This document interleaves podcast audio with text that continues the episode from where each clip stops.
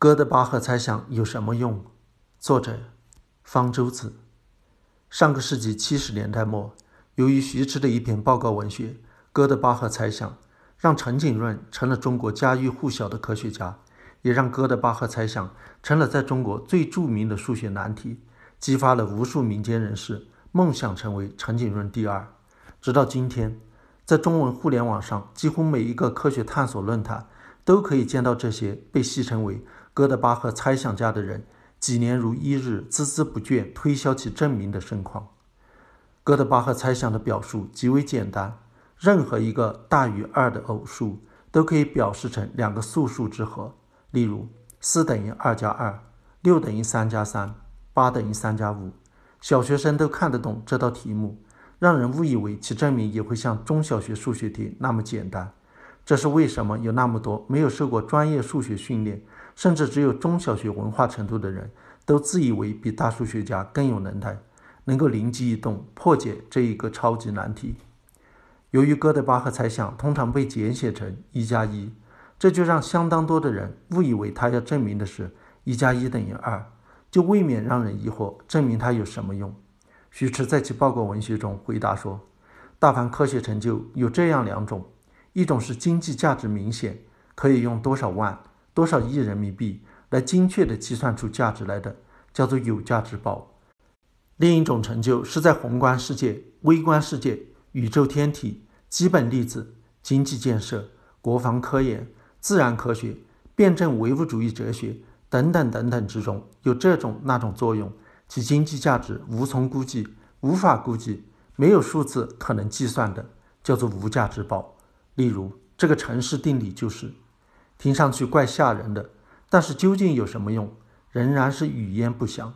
于是就有人对这个无价之宝展开了更具体的科学幻想。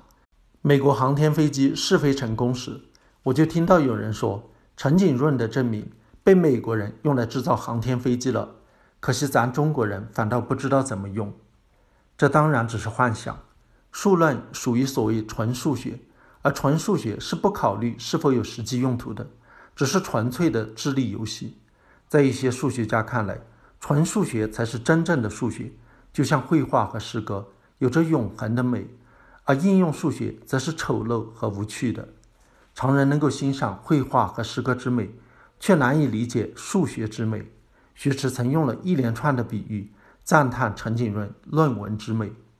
何等动人的一页又一页篇章，这些是人类思维的花朵。这些是空谷幽兰、高寒杜鹃、老林中的人生、冰山上的雪莲、绝顶上的灵芝、抽象思维的牡丹。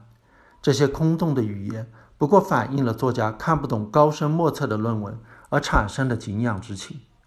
所以，纯粹的数学研究自古以来就一直遭受有什么用的质疑，并非只有中国人才特别功利。那个欧几里得用一块金币。把质问学几何有什么用的学生打发走的著名故事，正说明西方人也有这样的疑惑，区别只在于中国少有这种以研究无用的学问为荣的人。也有的数学家认为，纯数学总有一天也会有用。非欧几何的创始人之一，俄国数学家罗巴切夫斯基曾经说过：“没有哪个数学分支有一天会不被用于解决现实世界的问题，不管它是多么抽象。”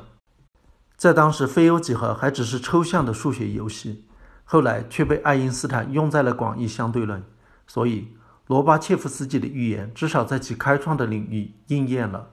即使是纯之又纯的数论，现在也在密码学中获得了应用。不过，即使是数学家，恐怕也难以想象哥德巴赫猜想会有什么样的实际应用，除了证明它能给证明者带来名誉和奖金之外。大部分的纯数学成果想必会一直就保持其纯粹的状态，不会有应用价值。但是，一项基础研究没有应用价值，并非就没有价值，还可以有学术价值。有一些数学家认为，要证明哥德巴赫猜想，需要创造出新的数学方法。新方法一旦被发明，还可以用到其他数学难题的证明，其中有的也许就有应用价值。技术应用有时不过是基础研究的副产品。所以，我们不应该对科学研究划禁区，对科学家貌似无用，只是为了满足好奇心的学术探索，也应该保持宽容的态度。重大的科研成果往往不是规划出来的，而是自由探索的产物，甚至是无意中得到，难以预料。当然，这不等于我们就应该不管一项科学研究有多大的价值，就一概的容忍。